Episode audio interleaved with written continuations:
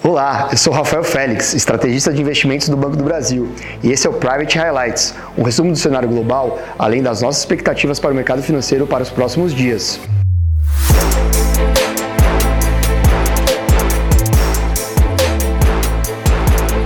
Última semana foi marcada por decisão de juros nas principais economias da Ásia e também na zona do euro, além de importantes indicadores econômicos nos Estados Unidos e PCA 15 no Brasil.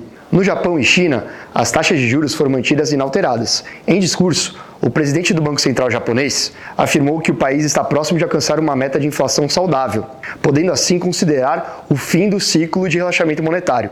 Por lá, os dados preliminares do gerente de compras composto avançaram do terreno neutro para expansão, na comparação mensal. Na China, os juros também foram mantidos inalterados. A semana foi marcada por anúncio de estímulos do Banco Central chinês para impulsionar o crescimento do país e dar suporte ao mercado financeiro local. Dentre as medidas, a redução de 50 pontos base da taxa do compulsório bancário deve injetar cerca de 1 trilhão de yuans na economia. Ainda no exterior, os diretores do Banco Central Europeu seguem em consenso sobre ainda ser prematuro o início do relaxamento monetário.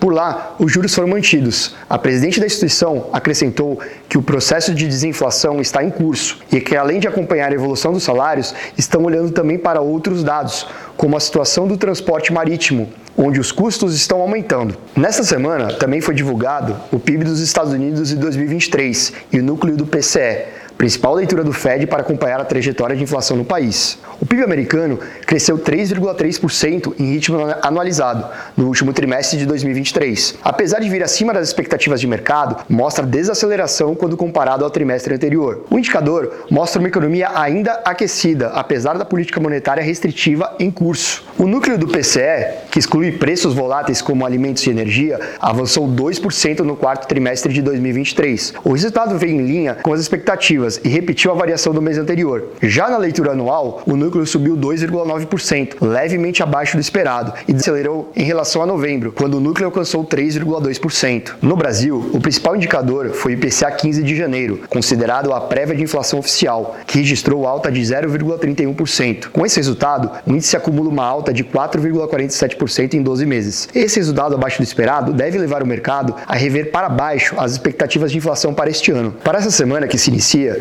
teremos prévia do PIB da zona do euro, super quarta com decisão de juros nos Estados Unidos e no Brasil e fechamos a semana com dados da produção industrial no Brasil e o relatório payroll de janeiro, com os dados mais recentes do mercado de trabalho americano. Portanto, a semana será movimentada, com indicadores importantes que devem trazer volatilidade para os mercados. Me despeço por aqui, mas não sem antes convidá-los para acessar o BB Private Lounge, nosso novo hub de conteúdos. O link está disponível aqui na tela para vocês. Desejo a todos uma excelente semana, ótimos negócios e até a próxima.